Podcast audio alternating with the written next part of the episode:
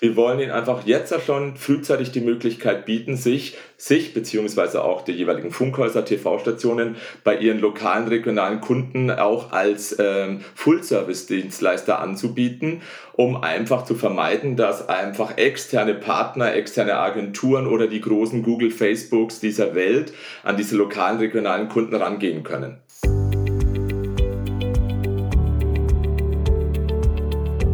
Der Spotcast. Radiowerbung, Mediaberatung, Audiomarketing. Perspektiven und Positionen zur Radiobranche aus dem Hause Broadcast Future.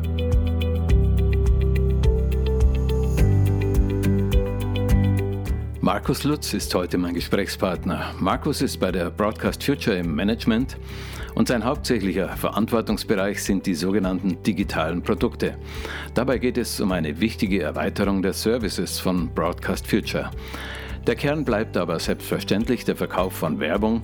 Broadcast Future war immer schon und ist nach wie vor dazu da, den Mediaberaterinnen und Beratern ihren Job leichter zu machen. Im Radio, aber auch in anderen Mediengattungen. Mein Name ist Peter Fürmetz. Schön, dass du da bist.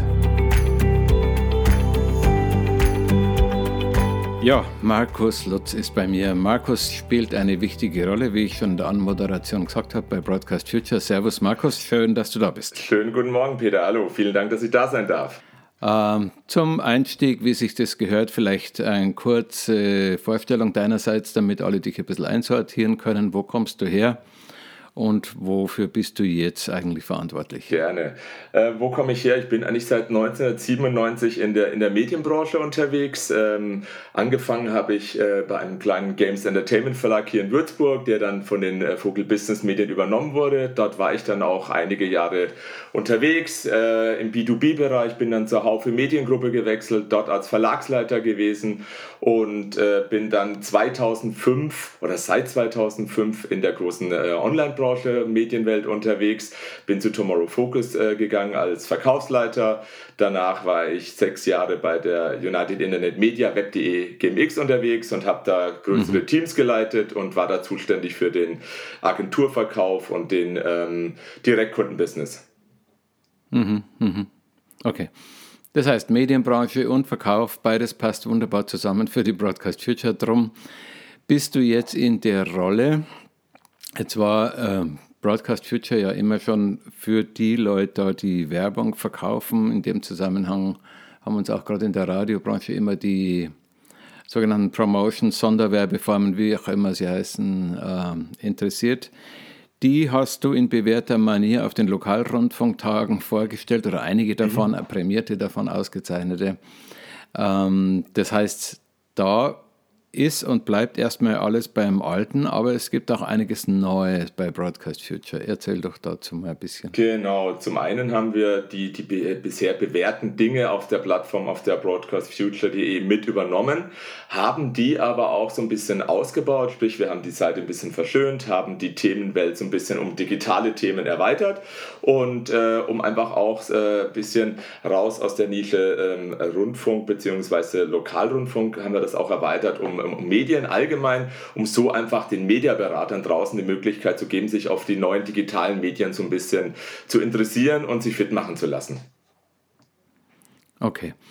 Das heißt, Broadcast Future ist nicht mehr nur für Radio da. Schwerpunkt ist und bleibt Radio ein bisschen, so wie ich es verstanden genau, habe. Genau. Aber es gibt durchaus ja viele Themen. Es war eigentlich immer schon so. Und wir haben immer schon viele, zum Beispiel Verkaufsthemen gehabt, genau. die waren relevant auch für Leute aus anderen Mediengattungen.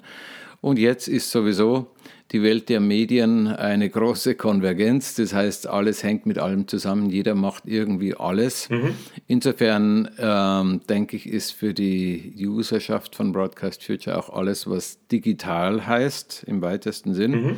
extrem relevant. Und diesbezüglich hat sich die Broadcast Future auch einiges einfallen lassen. Und das ist dein Verantwortungsbereich, richtig? Richtig, richtig. Vielleicht ganz kurz, Peter, ähm, für was steht die Broadcast Future, die, die neue Broadcast Future? Also wir sind eben, wie gesagt, nicht nur noch die Plattform Broadcast Future, sondern wir haben weitere Säulen dazugeholt. Das ist das Thema Systemverkauf, es ist das Thema Technologien, äh, das Thema Weiterbildung, was ja auch bisher schon war, wollen wir wieder äh, stärker mhm. ausbauen, auf jeden Fall. Das Thema Programm äh, werden wir zusätzlich hinzufügen. Und ganz wichtig, das Thema digitale Produkte. Das ist eben der Part, den ich aktuell verantworte. Und ähm, auch den wollen wir in Zukunft noch weiter ausbauen letztendlich. Okay, digitale Produkte ist das Stichwort. Mhm.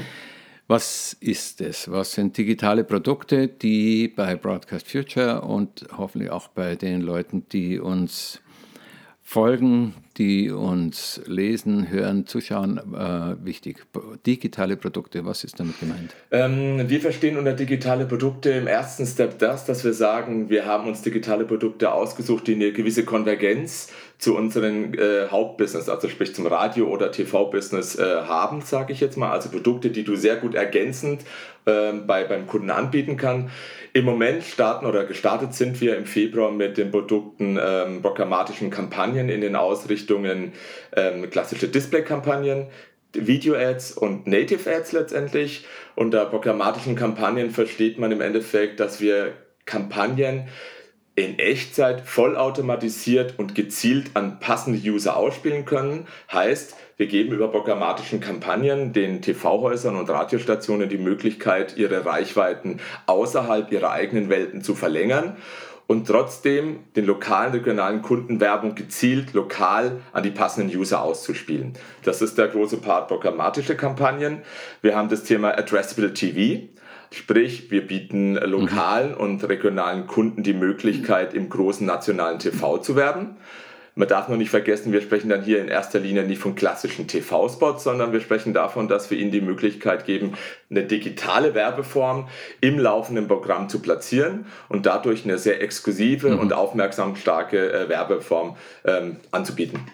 Das ist. Warte mal, das, das alles sind jetzt eigentlich Dinge, die ein Mediaberater oder Beraterin bei einem Radiosender zusätzlich zu dem eigenen Inventar jetzt anbieten kann. Also das heißt, äh, zu den klassischen Werbeformen, die man selber im Haus hat und verkaufen kann, kann man über die Broadcast Future jetzt zusätzliche Werbeformate, Kommunikationswege kaufen und buchen. So verstehe ich es richtig. Ne? Genau richtig, Peter. Wie gesagt, für uns ist immer noch wichtig der Fokus der Mediaberater soll natürlich nach wie vor auf ihrem Hauptbusiness, also sprich Radio oder TV, liegen. Wir wollen ihnen aber da einfach kommt für der Umsatz her. Ne? Da kommt der Umsatz nach wie vor her. Das wird auch, denke ich, noch eine Zeit lang bleiben. Aber mhm. wir wollen ihnen einfach jetzt schon frühzeitig die Möglichkeit bieten, sich, sich beziehungsweise auch die jeweiligen Funkhäuser, TV-Stationen bei ihren lokalen, regionalen Kunden auch als ähm, Full-Service-Dienstleister anzubieten, um einfach zu vermeiden, dass einfach externe Partner, externe Agenturen oder die großen Google, Facebooks dieser Welt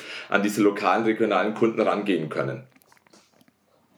Ja, ich habe ja mit, mit dem Falk Zimmermann mhm. schon in der ersten Episode darüber gesprochen, wie wichtig eigentlich die letzte Meile ist. Genau. Wie wichtig eigentlich dieses Pfund ist, dass wir, sage ich mal, in der Radiobranche vor allem immer noch äh, in der Hand haben, dass wir den guten Kontakt zu lokalen und regionalen Werbekunden haben. Und das ist der Hintergrund auch, warum jetzt, wie, wie sagst du, ähm, Full-Service-Agentur Mediaberater. Genau, richtig. Genau, auf jeden Fall. Das ist exakt der Punkt. Das war auch damals äh, eigentlich der Hauptgrund, weshalb äh, ich mit dem Falk auch genau dieses Thema Broadcast Future und dass wir doch einfach äh, eine, ich sage mal, eine Inhouse-Agentur bilden müssen, den äh, mhm. die, oder die im Endeffekt die Beteiligung der neuen Welle dabei unterstützen kann, genau solche digitalen Themen zu platzieren. Wir merken immer mhm. mehr, immer stärker auch, bekommt man in Gesprächen mit, dass es äh, kleinere Agenturen aber auch die großen Player äh, immer stärker in diesen lokalen, regionalen Markt reindrängen wollen. Und glaube, unser größtes und wichtigstes Pfund, wie du es gerade genannt hast, ist nach wie vor genau diese letzte Meile, die wir haben. Und die gilt es einfach so ein bisschen zu verteidigen bzw. Mhm. zu stärken. Mhm. Mhm. So, jetzt nochmal zurück. Eines der digitalen Produkte heißt programmatische Kampagne. Mhm. Vielleicht magst du das nochmal ein kleines bisschen ausführlicher erklären. Was ist damit gemeint? Gerne. Wie gerade gesagt, unter einer programmatischen Kampagne verstehen wir, ähm, datenbasiert eine Werbung auszuspielen und zwar wirklich vollautomatisiert in Echtzeit können wir gezielt User ansprechen, die in einer gewissen Region mit gewissen Interessen unterwegs sind. Und immer dann, wenn dieser passende User unterwegs ist, können wir diesen eben gezielt mit der Werbung des jeweiligen Partners, Kunden ansprechen. Das heißt, wir versuchen damit oder können damit Streuverluste minimieren und so die mhm. Effizienz mhm. von, von Werbebudgets äh, einfach besser einsetzen. Mhm. Ich stelle mich jetzt ein bisschen dumm, ja. wo und wann und wie genau sieht, hört oder äh, kriegt der das mit? Auf welchem Medienkanal zum Beispiel, auf welchem Device, also auf welchem Gerät oder ähnliches? Ja, gute Frage. Also wir spielen tatsächlich die Werbung auf allen Plattformen aus. Das heißt, äh, egal ob er auf dem Desktop unterwegs ist, ob er auf dem Handy unterwegs ist oder in Apps unterwegs ist, immer dann, wenn der passende User auf dem Weg, im Internet, äh, auf dem Weg im Internet unterwegs ist, bekommt er die, die passende Werbung vom, vom jeweiligen Kunden angezeigt dann. Und angenommen, ja, das, also das, heißt, wir tun das Targeting, das zielgenaue Werben jetzt eigentlich nochmal oben drauf packen. Die Reichweiten haben wir immer schon in den großen Mediengattungen. Jetzt haben wir ähm, wären wir noch zusätzlich zielgenauer an Einzelfällen. Richtig, richtig genau, richtig. Das ist exakt dadurch, dass wir datenbasiert eben, ich sag mal, äh, die Sachen mit anreichern können, haben wir die Möglichkeit, einfach sehr gezielt im Vorfeld schon Dinge abzufragen. Haben wir diese zusätzlichen Reichweiten? Können wir die jeweiligen äh, Zielgruppen erreichen? Und darauf basierend mhm. können wir dann gezielt, äh, wie gesagt, entsprechende Zielgruppe in der jeweiligen Region. Als Beispiel, du hast einen Kunden hier in Würzburg, der sagt, ich möchte ein Produkt verkaufen an, an junge Leute 18 bis 24, äh, aber nur im Umkreis Würzburg 30 Kilometer. Dann können wir das eben so über unsere Ad-Server und Systeme einstellen, dass genau dieser passende User, wenn er unterwegs mhm. ist, und zwar entweder auf dem, auf dem Desktop, auf dem Handy oder in Apps unterwegs ist, können wir ihm gezielt die Werbung ausspielen. Mhm, mh. Jetzt, wenn ich mir vorstelle, ich wäre Mediaberater, ein Kollege bei einem der Sender, kleinere, größere Sender sind ja viele verschiedene auch in unserem äh, Freundes- und mhm. Userkreis. Wenn ich mir vorstelle, ich wäre jetzt bei einem Kunden, typischen mittleren Kunden, Möbelhaus, Autohaus, was auch immer jetzt gerade ähm, wie, welche Erfahrungen hast du oder wie geht es denn den Kollegen dann, wenn sie sowas obendrauf verkaufen sollen oder wollen? Ja, ja, ist ein ganz, ganz wichtiger Punkt, Peter. Nämlich darin liegt so eins der Hauptprobleme, die wir aktuell noch haben. Wir müssen es schaffen, den Kollegen und Kolleginnen draußen diese Angst äh, zu nehmen, diese digitalen Produkte bei den jeweiligen Kunden anzubieten. Die Hauptangst ist immer da. Ich war jetzt bei sehr, sehr vielen, keine Ahnung, 100, 120 Terminen schon dabei, in Videocalls dabei. Es ist immer die Angst, oh, jetzt kommt eine Rückfrage, die ich möglicherweise nicht beantworten kann und nehme mir dadurch so ein bisschen die eigentlich angedachte Kompetenz und gehe da ein bisschen zurück. Und das ist genau der Hauptpunkt der Broad oder der Hauptansatz der Broadcast Future. Wir wollen einfach unseren Mediaberater und Mediaberatinnen da draußen diese Angst nehmen, sie dabei zu unterstützen, die Produkte zu verstehen, damit sie sie auch wirklich beim Kunden vor Ort anbieten können. Mhm, mhm. Okay.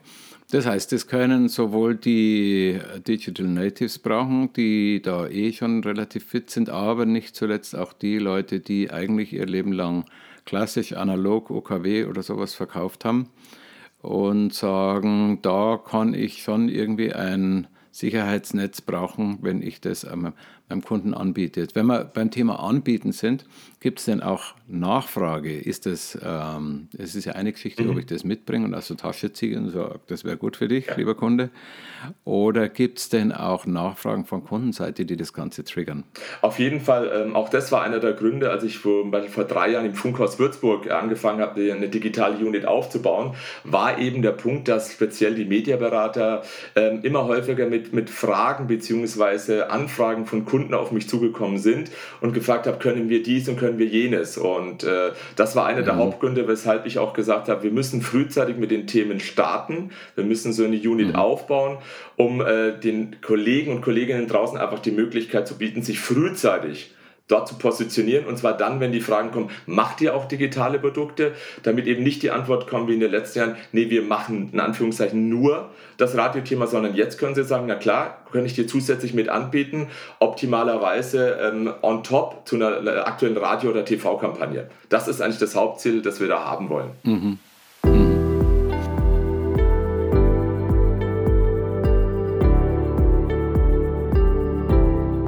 Ich spreche mit Markus Lutz. Er ist im Führungsteam der Broadcast Future und er ist der Ansprechpartner rund um die sogenannten digitalen Produkte. Wir haben über Addressable TV und auch Online-Audio gesprochen und zwar darüber, wie Funkhäuser ihr eigenes Inventar um diese Angebote erweitern können. Unter anderem ist dabei wichtig, dass die entsprechenden Umsätze möglichst nicht den Umsatz mit den eigenen Produkten kannibalisieren sollten.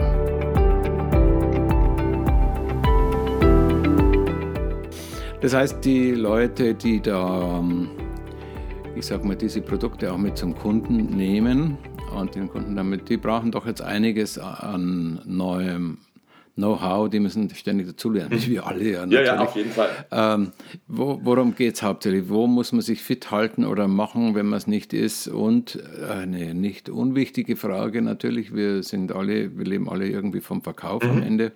Wie schaut es denn da mit Umsatz- und Provisionsregelung und sowas aus? Verstehe. Das ist ja nicht ganz unwichtig ne, für die meisten. Ich würde sagen, das ist der Haupttrigger für ganz, ganz viele Leute, was ja auch ganz legitim ist, sage ich jetzt mal. Zu deiner ersten Frage ähm, ist folgendes, dass wir sagen, bevor wir mit den jeweiligen ähm, Sendern oder TV-Stationen zusammenarbeiten, machen wir immer so einen äh, sogenannten Kick-Off-Online-Workshop. Das heißt, wir machen sie auf allgemeine Online-Themen fit ähm, und gehen dann im Speziellen nochmal auf unsere Produkte der, der Broadcast Future ein, sodass wir sie im Vorfeld schon mal abholen, versuchen so fit als möglich zu machen, ihnen eine gewisse Grundsicherheit zu geben, bieten ihnen aber immer an, äh, bei ersten Terminen entweder persönlich oder per Videocall oder Telco dabei zu sein.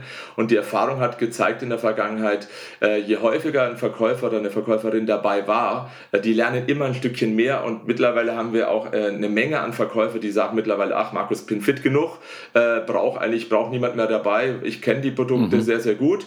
Und mhm. ähm, zum zweiten Thema äh, Provision, klar, ein ganz, ganz wichtiges Thema. Wir empfehlen allen Verkaufshäusern immer zu sagen, professioniert es, äh, wie wenn ihrjenige eine, eine, eine Radio- oder eine TV-Kampagne verkauft und geht nicht irgendwie nur auf, ähm, auf, die, auf die Marge, sage ich jetzt mal. Weil natürlich mhm, mhm, wäre das in meinen Augen ein, oder ist das einer der, der, der größten Showstopper, die wir haben, wenn der Verkäufer, die Verkäuferin sich entscheiden muss, mache ich eine klassische Radiokampagne für zum Beispiel 5000 Euro, wo ich dann als Beispiel 500 Euro bekomme als Provision oder eine, ähm, eine Digitalkampagne, bei der ich zwar auch 5000 Euro Umsatz mache, die Marge aber etwas geringer ist und dann vielleicht nur 2 oder 250 Euro verdiene. Ich glaube, mhm. in, die, äh, daran, in diese Konkurrenzgeschichte dürfen wir uns nicht begeben, weil dann wird mhm. natürlich der Verkäufer, die wir ja eigentlich versuchen, auf die neuen Themen äh, hochzubekommen, wird er sich immer für das Thema entscheiden, was er am, am schnellsten verkauft bekommt und dort auch die meiste Provision hat.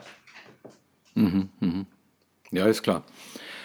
Ähm, Jetzt haben wir angefangen, über die programmatischen Kampagnen mhm. zu sprechen. Du hast auch dann als nächstes Produkt Addressable TV genau. angedeutet. Erzähl uns auch da doch bitte mal, für die, die noch nicht so hundertprozentig fit sind. Was genau ist es? Für wen ist es gut? Warum ist es gut? Was ist Addressable TV? Ähm, unter Addressable TV versteht man im Endeffekt, ähm, das ist so ein bisschen das Beste aus zwei Welten, also das Beste aus der klassischen TV-Welt und das Beste aus der digitalen Welt legen wir übereinander und haben dadurch die Möglichkeit für die ähm, Rundfunk- und TV-Stationen ähm, lokalen Kunden die Möglichkeit zu bieten, im nationalen TV zu werben. Das heißt also wirklich, ein äh, hier ansässiger Kunde kann tatsächlich auch über unsere Kooperation mit der Sevon Media oder auch mit der Smart Clip ähm, einen digitalen Spot auf Pro7 Sat1, RTL oder eine, äh, einen anderen dieser Sender wirklich platzieren. Wichtig ist, mhm wir sprechen hier in erster Linie nicht von einem klassischen TV-Spot, also wie wir es kennen, es läuft mhm. eine Sendung, dann kommt ein Werbeblock, mhm. darin ist ein äh, Werbespot. Nein, sondern wir sprechen davon, dass wir eine Werbeform, die sogenannte Switch-in XXL haben, äh, der mhm. sich im, im Endeffekt, ich sag mal so, Beispiel, du guckst die Tagesschau an, switcht dann nach 20.15 Uhr rüber auf einen RTL Pro 7 Sender und dort mhm. ist eine Sendung, äh, wo du eben eine passende Zielgruppe abholen möchtest und dann legt sich dort über das laufende Programm ein sogenannter Switch in XXL, kann man sich vorstellen wie ein Hockeystick, mhm. haben ganz, ganz viele mhm. Leute garantiert auch schon gesehen, die Werbeform, der legt sich dann über dieses laufende TV-Programm für genau 10 Sekunden drüber ich habe eine mhm. sehr, sehr schöne Exklusivität als Kunde. Das heißt, ich habe niemanden ja. an, ich bin nicht in den Werbeblock mit, mit 10 oder 15 anderen Jungs, sondern ich bin wirklich alleine. Dort bleibe ich für mhm. 10 Sekunden und nach genau 10 Sekunden fährt dieser Werbeblock, dieser Switch X wieder komplett raus und das laufende TV-Programm mhm. haben wir da Vollbild da. Mhm. Ist natürlich okay. eine tolle Möglichkeit auch für lokale, regionale Kunden, äh, mal die, die, die Chance zu nutzen, im Gegensatz zu sehr, sehr teuren TV-Werbung, sage ich jetzt mal, relativ kostengünstig wirklich auch mal im nationalen TV sich platziert zu kommen. Und wichtig, lokal, regional ausgespielt an eine richtige Zielgruppe. Das wollte ich gerade fragen, das Addressable. Das, das ist Addressable. Genau, das ist eben genau zielgerichtet in der passenden Region, in die richtige Zielgruppe. Mhm. Äh, du sagst zum vernünftigen Preis, in welchen Dimensionen reden wir denn da? Ungefähr mal ganz, ich meine, kurz, du betreust, ja, ähm, betreuen große und kleine Sender, aber in welchen Dimensionen geht es denn da ungefähr? Durchschnitt sprechen wir äh, von einer Kampagne über vier Wochen von circa 5000 Euro indem wir dann äh, 100.000 Ausspielungen garantieren. Ähm, wir haben aber auch die Möglichkeit, über unseren Partner CrossFit auch äh, kleinere Budgets mittlerweile auszuspielen, eben dann halt geringere Ausspielweiten. Aber auch das ist möglich. Also das heißt, auch da entwickelt sich der Markt gerade so ein bisschen dahin, dass wir eben nicht nur größere Budgets mit abholen können, um diese als zusätzliche Add-ons zu einer klassischen TV- oder Radiokampagne verkaufen zu können, sondern mhm. wirklich auch eine, eine kostengünstige Geschichte, um einfach lokalen und regionalen Kunden mal die Möglichkeit zu bieten, im nationalen TV zu werben. Mhm, mh. Jetzt haben wir programmatische Kampagnen, wir hatten Addressable TV an digitalen Produkten. Mhm. Was gibt es denn noch in der Werkzeugtasche. Was wir noch in der Werkzeugtasche haben, ist das klassische Thema Online-Audio, sprich Webradios mhm. äh, oder das Thema Spotify. Natürlich eins der mhm. In-Themen der letzten zwei, drei Jahre. Und beides sind Themen sowohl Online-Audio, also sprich die Werbung in, in, über Webradios oder Webstreams oder Spotify ist auch ähm, pandemiebedingt natürlich die Zugriffszahlen äh, dahingehend fast explodiert, muss man sagen. Also es gibt wirklich Sender, mhm. die haben sich ihr, die haben ihre Zahlen, ihre Zugriffszahlen teilweise verdrei- oder vervierfacht und Spotify ähm, ist natürlich auch große Reichweitenzuwächse äh, gehabt die letzten Jahr, zwei mhm. Jahre. Mhm, mhm. Ähm, interessantes Thema am Rande, äh, leider nicht nur am Rande pandemiebedingt. Was hat sich denn getan jetzt in der Zeit? Was hast du mitgekriegt bei den Häusern? auch genau was die digitalen Werbeformen und Kanäle betrifft. Was hat sich verändert durch die Tatsache, dass wir viele von uns im Homeoffice arbeiten und auch sonst sich da ja vieles verschoben hat mhm. auf der Welt. Ich glaube, eines ist, wie ich es gerade gesagt habe, so ein bisschen das Nutzungsverhalten. Also viele Leute haben eben, eben, weil sie die Zeit zu Hause haben, eben auch natürlich mehr Radio gehört, aber natürlich auch verstärkt über Webradios oder eben auch äh, Streamingdienste wie eine Spotify. Und ich glaube auch, das ist eins der Signale, ähm, was man ja auch letzte Woche auf den lokalen Rundfunktagen in Nürnberg gesehen hat, die, die, die Digitalisierung hält Einspruch und die Leute, beziehungsweise die, auch die jüngeren Leute nutzen einfach auch andere Kanäle, um, äh, um Musik zu, ähm, ähm, zu, äh, na, Entschuldigung, jetzt nicht ein, zu, konsumieren, ja. zu konsumieren, genau, danke Peter, zu konsumieren letztendlich und äh, auf diese, auf diese äh, Veränderung müssen wir, glaube ich, auch als Radiostation oder TV-Station einfach agieren und reagieren letztendlich. Mhm, mhm. Jetzt ist es natürlich, äh, wenn du sagst, Werbung auf Spotify verkaufen, nochmal ist es ja immer fremdes mhm. Inventar. Ne? Das beste Geld ist ja das, was man selber sozusagen Absolut. in der Tasche behält. Das eigene Inventar ist eigentlich das Wichtigste und Sinnvollste. Mhm. Äh, das heißt, es ist immer irgendein Spannungsfeld. Ne? Ich äh, verdient jemand anderer dran mit, aber habe ich dann wenigstens den Umsatz oder den Kunden auch gut versorgt? Es geht ja nicht nur ums eigene Geld, mhm. es geht ja darum, auch den Kunden, die Kundenbeziehung ähm, gut zu gestalten? Ja. Oder soll ich versuchen, möglichst viel für mich abzuzweigen, mit dem Risiko, dass der Kunde dann mit seinem Bedarf woanders hingeht? Was würdest du sagen? Wie, wie, wie geht man um mit diesem mhm. Spannungsfeld? Gute Frage, Peter. Also das Schöne ist, ähm, sage ich jetzt mal speziell für die äh, für die äh, Rundfunkstationen ist ja, dass wir eigenes äh, Online-Audio-Inventar haben letztendlich. Also das ist der große Vorteil. Mhm. Das heißt, ich habe immer die Möglichkeit zu sagen, ich kann gucken, dass das Budget beim Kunden in erster Linie bei mir im eigenen Inventar platziert bekomme. Ich habe aber auch vielleicht mal das Problem, dass mein eigenes Inventar nicht mehr ausreicht oder ich einfach auch mal eine Zielgruppenerweiterung außerhalb der, der äh, eigenen Funkhauswelt mhm. machen möchte. Und dann bietet mhm. sich solche Geschichten mit äh, zusätzlichen Webradio-Geschichten oder Spotify hervorragend an. Und wir haben jetzt auch die Erfahrung gemacht, dass wir sehr häufig in Kombination, beziehungsweise die Kollegen und Kolleginnen sehr häufig in Kombination, ähm, eigenes Inhouse-Inventar und zusätzliches noch zum Beispiel eine Spotify-Kampagne. Also diese Kombination haben wir sehr, sehr häufig und dadurch habe ich, glaube mhm. ich, so diese klassische Konkurrenzsituation gar nicht entweder oder, sondern ich kann sagen sowohl als auch. Und ich glaube, das ist das Wichtige, dass der Mediaberater oder die Mediaberaterinnen immer diese Möglichkeit haben. Mhm. Naja, und letzten Endes ist der Maßstab ja immer der tatsächliche Bedarf des Kunden. Also genau. was braucht der tatsächlich so wirklich? So ist es. Das ist ja am Ende. Das heißt auch, es gibt, äh, die Erfahrung hat jeder von uns schon gemacht, immer wieder Anfragen von Kunden auch, dass die irgendwas wollen wo man eigentlich als Profi sagen muss, das ist nicht unbedingt das, was er wirklich mhm. braucht, wenn man genauer nachdenkt. Mhm. Das gilt wahrscheinlich auch für diese digitalen Produkte, nehme ich mir an. Auf jeden Fall. Äh, ich meine, und dann sehe ich halt oft den Ansatz, ähm, bevor der Kunde dann, auch weil er es unbedingt möchte, dann zu jemand anderes geht, in einer anderen Agentur mhm. sich sucht und, und dort das Budget lässt, dann mhm. äh, nehme ich das Geld lieber mit, sichere es und versuche es halt einfach bei der nächsten Kampagne ihn vielleicht doch wieder auf das andere Thema rüber zu schliften. Aber darum geht es mhm. genau eigentlich, Peter, zu sagen, ich habe die Möglichkeit, ich kann es dem Kunden anbieten und wenn der Kunde es haben möchte, dann bekommt er es eben von uns.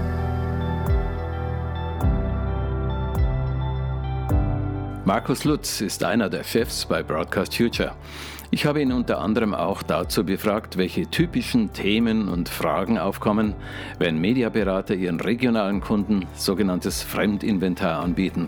Dabei tauchen alte Wahrheiten wieder auf. Zum Beispiel ist ein klar formuliertes Werbeziel auch bei diesen Geschäftsfeldern enorm wichtig.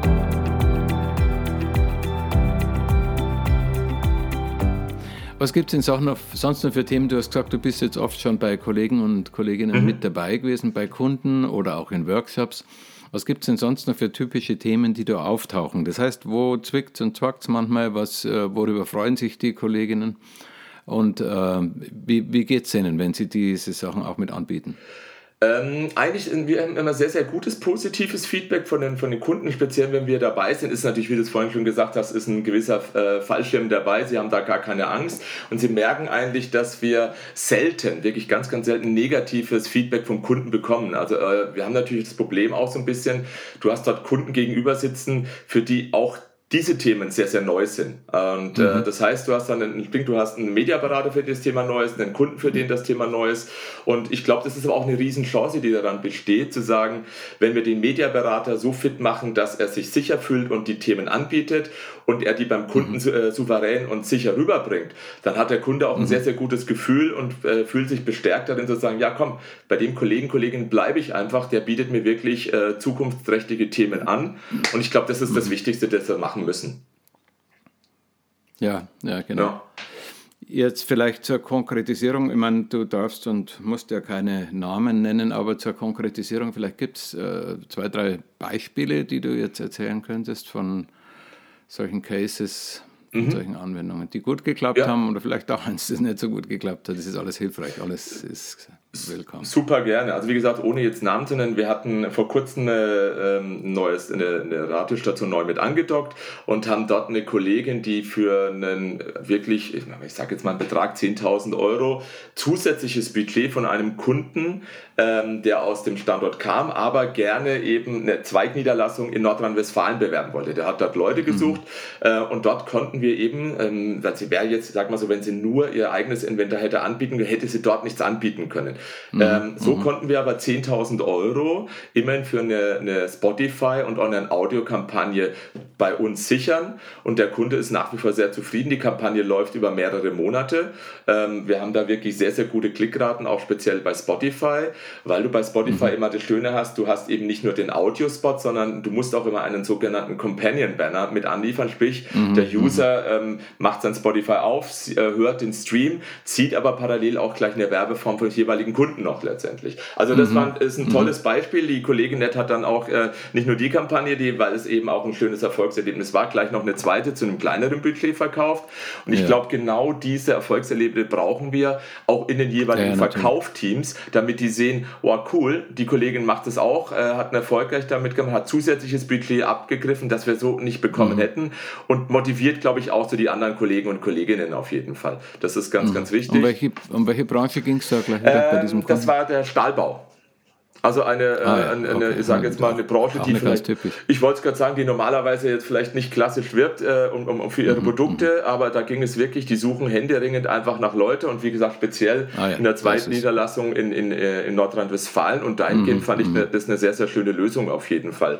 Ähm, mhm. Über das Negative spricht man natürlich nicht immer ganz so gerne. Jetzt muss ich tatsächlich mal mhm. überlegen, Peter, was könnte man denn da, was hatten wir jetzt denn vielleicht... Äh, was nicht. Ich denke, so Vorbehalte oder Ängste, die da auch wahrscheinlich immer wieder zu hören ja, sind. Also, ich meine, natürlich ist immer das, äh, das Thema ähm, Erfolg äh, bzw. Nachweisbarkeit äh, einer erfolgreichen Kampagne mhm, oder Nicht-Kampagne. Genau. Und das ist, glaube ich, immer eins der Hauptprobleme, dass man, äh, das, das rate ich auch immer den Kolleginnen und Kollegen, Mediaberater im Vorfeld, klärt bitte ganz klar im Vorfeld ab, was ist das Ziel der jeweiligen Kampagne? Also was ja. möchte der Kunde wirklich erreichen?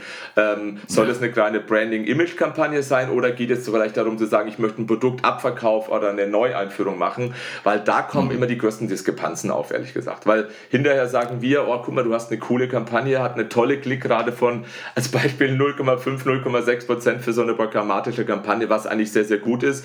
Und der Kunde sagt hinterher, na, das hört sich aber nicht so gut an, 0,5, 0,6 Prozent. Und genau das ja. ist das Problem noch, dass die Erwartungshaltung vielleicht ähm, von digitalen Produkten, die ja auch, ich sage jetzt mal, geschürt wird, weil man sagt, wir können sehr spitz und sehr gezielt targetieren, eine mhm. Kampagne ausspielen und dadurch auch Streuverluste minimieren.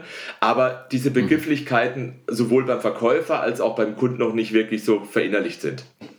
Mhm. Das ist, glaube ich, so mhm. das Hauptproblem und die Gefahr. Ansonsten muss ich sagen, unter uns gesagt, Peter, so eine wirklich richtig schlechte Kampagne aus, aus unserer Sicht heraus hatten wir jetzt eigentlich noch, noch gar kein, also so ein richtiges Desaster.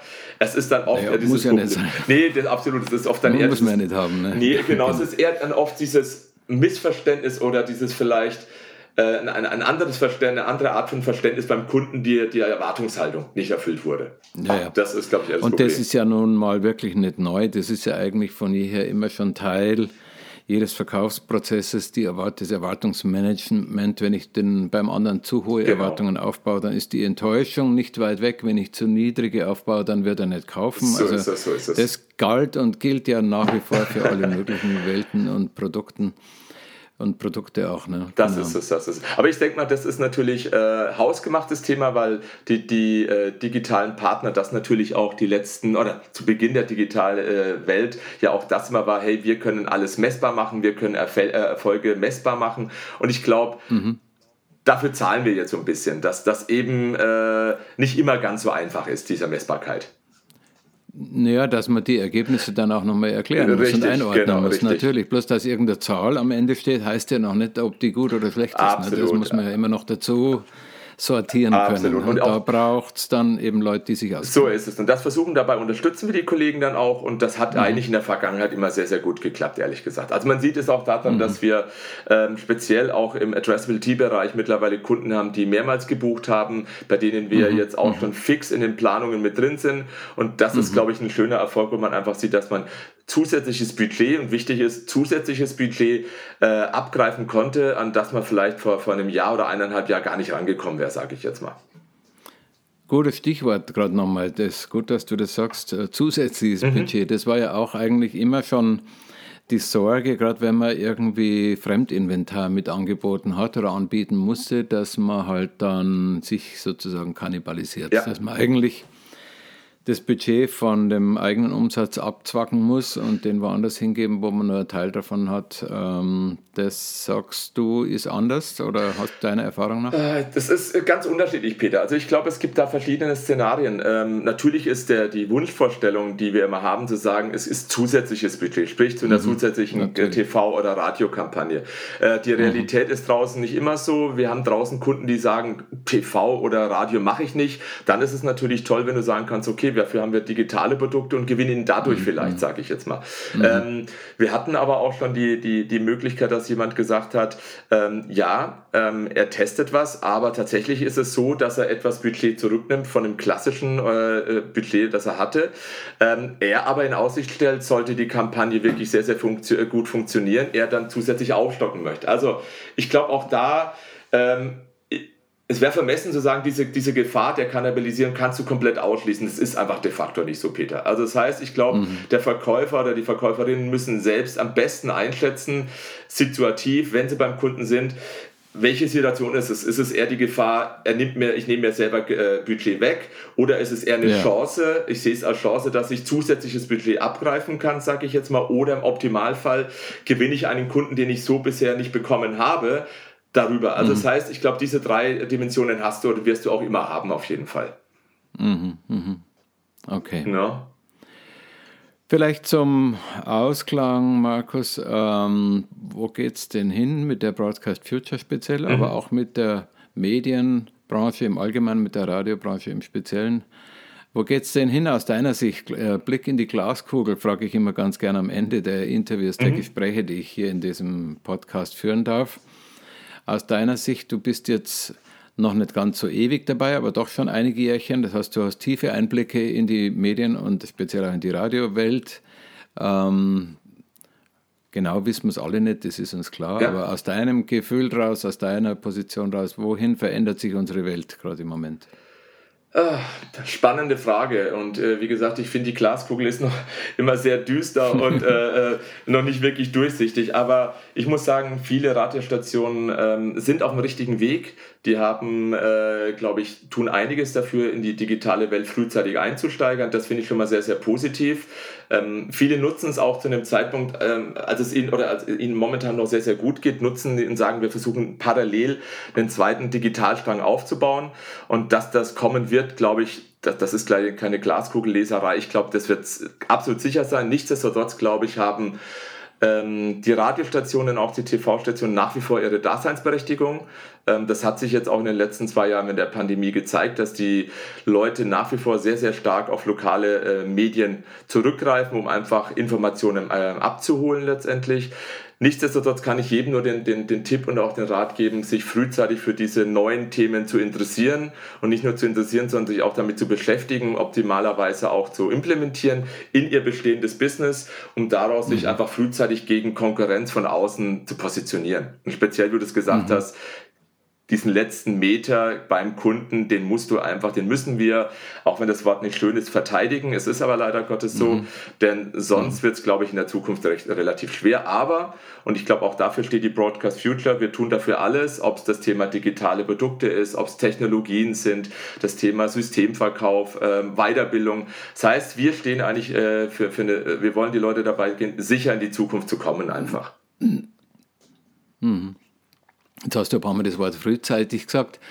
Da habe ich kurz gezuckt, weil es gibt natürlich auch wichtige und kompetente Menschen, ernstzunehmende Menschen in der Branche, die, die würden das sehr in Anführungszeichen setzen. Also Leute, ja. die auch mal sich die entsprechende Selbstkritik erlauben, ohne kleines Beschmutzer zu werden. Die würden das sehr in Anführungszeichen setzen, in dem Sinn, wir haben eh lang genug gebraucht mhm. oder vieles haben wir auch wenn wir unter uns, wir sind unter ja. uns, haben wir auch ja äh, verschlafen. Mhm. Also ich, ich denke mir nach wie vor, sowas wie Spotify hätten, hätte eigentlich gut aus der Radiowelt entstehen können. Das wäre eigentlich den, ähm, der Branche gut angestanden, wenn sie sowas erfunden hätte. Aber gut, ist nun mal so, wie es ist und wir können auch gut leben und gut damit was anfangen sogar. Ja, absolut. Aber ähm, wie gesagt, frühzeitig ist immer relativ natürlich. Mhm. Ne? Also man könnte auch sagen, es ist höchste Zeit. Absolut, Oder? absolut. Also wie gesagt, ähm, der eine hat äh, der eine hat's äh, rechtzeitig, frühzeitig erkannt, der andere eben nicht. Das merken wir auch mhm. nach wie vor noch in, in vielen Gesprächen mit, mit Partnern, die wir gerne in die Broadcast Future oder für die Broadcast Future die Produkte und den Dienstleistungen mhm. gewinnen wollen. Es ist nicht so, dass es alle sofort verstehen oder die Notwendigkeit verstehen, mhm. aber nichtsdestotrotz wollen wir zumindest darauf Aufmerksamkeit äh, erzeugen und den Leuten klar machen, ihr müsst es machen, ihr solltet es machen und wir sind ein Partner, den ihr an die Hand nehmen könnt oder der euch an die Hand nimmt und euch dabei unterstützt. Äh, aber wie gesagt, mhm. die Entscheidung können die jeweiligen Partner nur selber fällen. Ja. So ist es einfach. Okay. Ich denke, das war doch ein gutes Wort zum Schluss, Markus, oder? Äh, denke, da sind wir ganz gut durch. Du hast deine Themen, wofür du verantwortlich bist mhm. bei der Broadcast Future, gut dargestellt. Ich persönlich finde, das ist eine super Erweiterung für das Portfolio, das die Broadcast Future ja von der Gründung an äh, schon repräsentiert. Und ich freue mich darauf, dass da jetzt diese Erweiterung gibt und mit dir auch jemand da ist, der das auch ähm, wirklich kompetent vertreten kann.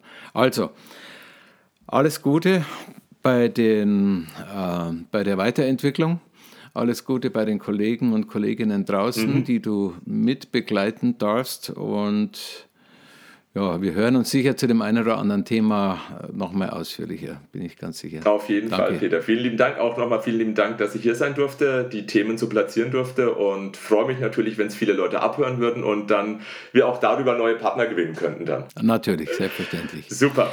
Wie immer gilt, wie immer gilt natürlich, dass wir die Kontaktmöglichkeiten jetzt in dem Fall zu dir in die Show Notes, in die Notizen packen werden. Das ist klasse. Ganz herzlichen Dank, Peter. Okay, danke nochmal, Markus.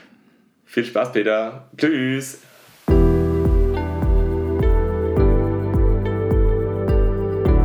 Das war ein Gespräch mit Markus Lutz und zwar zu den digitalen Produkten, die inzwischen auch zum Angebot der Broadcast Future gehören. Wer mit Markus Kontakt aufnehmen will, findet den entsprechenden Link in den Show Notes. Danke jedenfalls fürs Zuhören und wir freuen uns natürlich, wenn du den Spotcast weiterempfiehlst. Das war der Spotcast, eine Produktion von Broadcast Future. Broadcast Future ist für alle da, die Radiowerbung verkaufen oder produzieren, aber auch für alle, die mit Medien und Marketing zu tun haben. Broadcast Future. Ideen, Märkte, Motivation.